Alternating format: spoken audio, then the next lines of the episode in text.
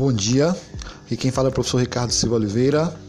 Estamos dando início a um, uma explicação através de via podcast para a turma do primeiro ano vespertino na disciplina Artes. Vamos falar hoje sobre signos visuais. Vocês sabem muito bem que hoje em dia vocês usam muito signos visuais de uma forma bem ampla, através de figurinhas, através de, emo de emojis, através de símbolos ou ícones são usados pelo, via celular, via mensagem e tudo mais. Os signos visuais é, é uma coisa que é usada e referida ou tomada no lugar de outra coisa. A linguagem visual utiliza os signos visuais para transmitir uma informação ou mensagem e para indicar alguma coisa em alguém, alguém ou de alguém.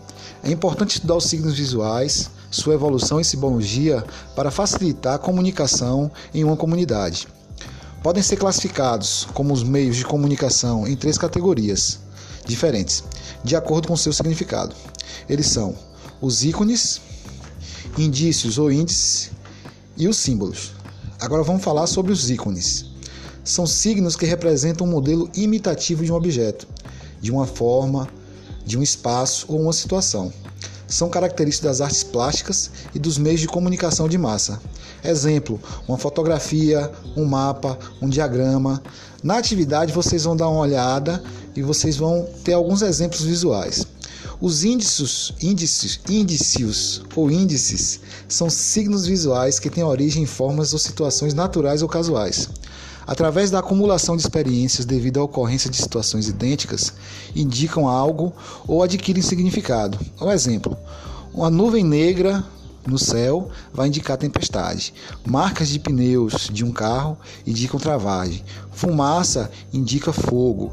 Pegadas na areia ou pegadas na lama indicam que algumas pessoas passaram por ali. E por fim, os símbolos são signos visuais que designam o objeto de uma maneira totalmente livre, independente de semelhanças ou de uma ligação direta com ele. O significado é estabelecido através de normas e conversões. Para serem entendidos, necessita de uma prévia explicação. O bom exemplo disso são os símbolos de trânsito, os símbolos dos clubes, os símbolos de determinadas religiões e assim por diante.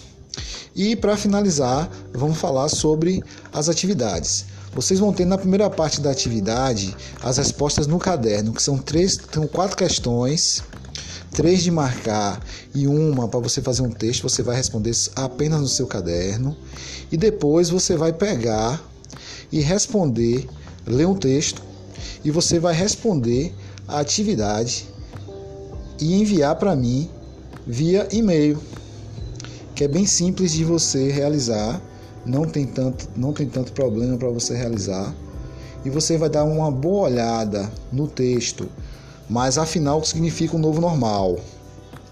Esse texto vai lhe ajudar a você realizar a sua atividade e essa atividade você vai enviar para o meu e-mail, para um dos dois meus, um dos, dos dois e-mails que eu tenho, e também você vai poder fazer lá na sua nova sala de aula no link que eu disponibilizei na atividade e também eu já disponibilizei com a líder de classe, onde vocês vão poder entrar nessa nova sala de aula de artes do ensino do ensino médio vespertino e lá vai estar toda a atividade proposta para vocês fazerem. Vocês podem fazer atividade via e-mail ou você pode postar a sua atividade com suas respostas no mural da sala de aula, tá bom, pessoal?